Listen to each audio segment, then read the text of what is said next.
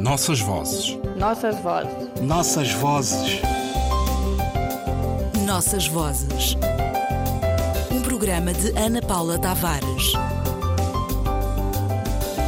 A Senhora e os Jacarandás.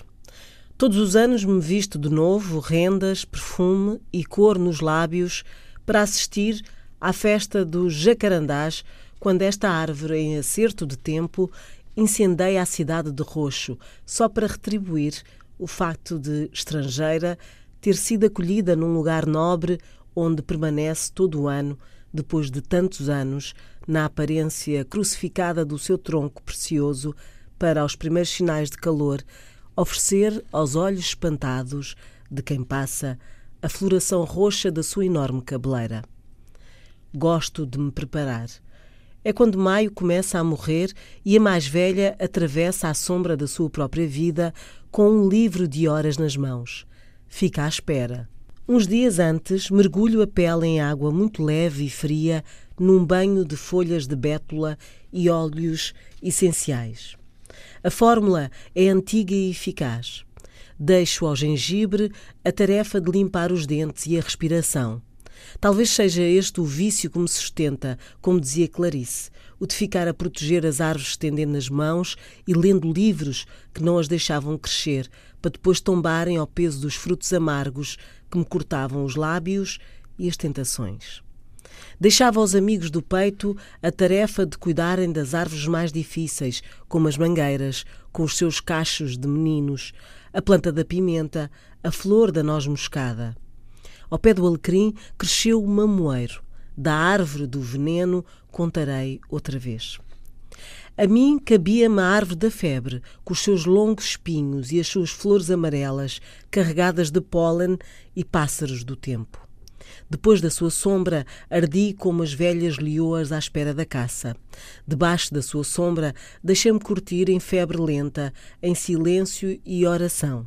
Este ano estive fora durante o tempo de preparação. Fui tranquila porque o guardador dos jacarandás estava desperto e de escrita atenta.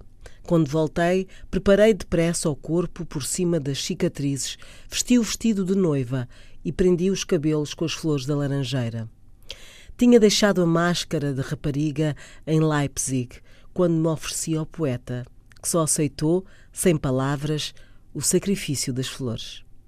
É preciso cuidado com estas coisas, eu já devia saber.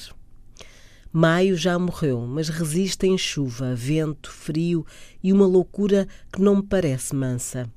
Os jacarandás escolheram as flores anunciadas. Pequenas geodes ametista perdem brilho um pouco por todo o lado. Convoquei os especialistas. Recomendaram-me o silêncio e que ficasse quieta debaixo da árvore da febre. A palavra jacarandá pronuncia-se lenta, exige as vogais abertas e chama pela história para se justificar em origens, legitimidades e hierarquias. Lisboa mudou de cor entre maio e junho e está agora azul como queria o poeta, porque estas árvores oriundas do Brasil e de outras regiões da América Latina criaram ninho aqui e todos os anos, por esta época, pintam de azul a cidade branca e fala sonhar outros sonhos, outros pássaros, outros cheiros. Existem mil palavras que se associam para denunciar o nosso espanto perante a violência do espetáculo: romance, conto, poema e teatro. A cidade curva o seu bojo para mostrar a exuberância das manchas violáceas, roxas, em brasa absoluta. Da família das begoniáceas, o jacarandá multiplica-se em mais de 34 espécies que a língua portuguesa se apropriou para designar no Brasil as variadas designações que cada árvore exige. Resiste à poluição urbana e floresce. Oh, como floresce todos os anos sem pedir nada. Com ela, todos temos direito a um pouco mais de azul. Nossas vozes. Nossas vozes. Nossas vozes. Nossas vozes. Um programa de Ana Paula Tavares.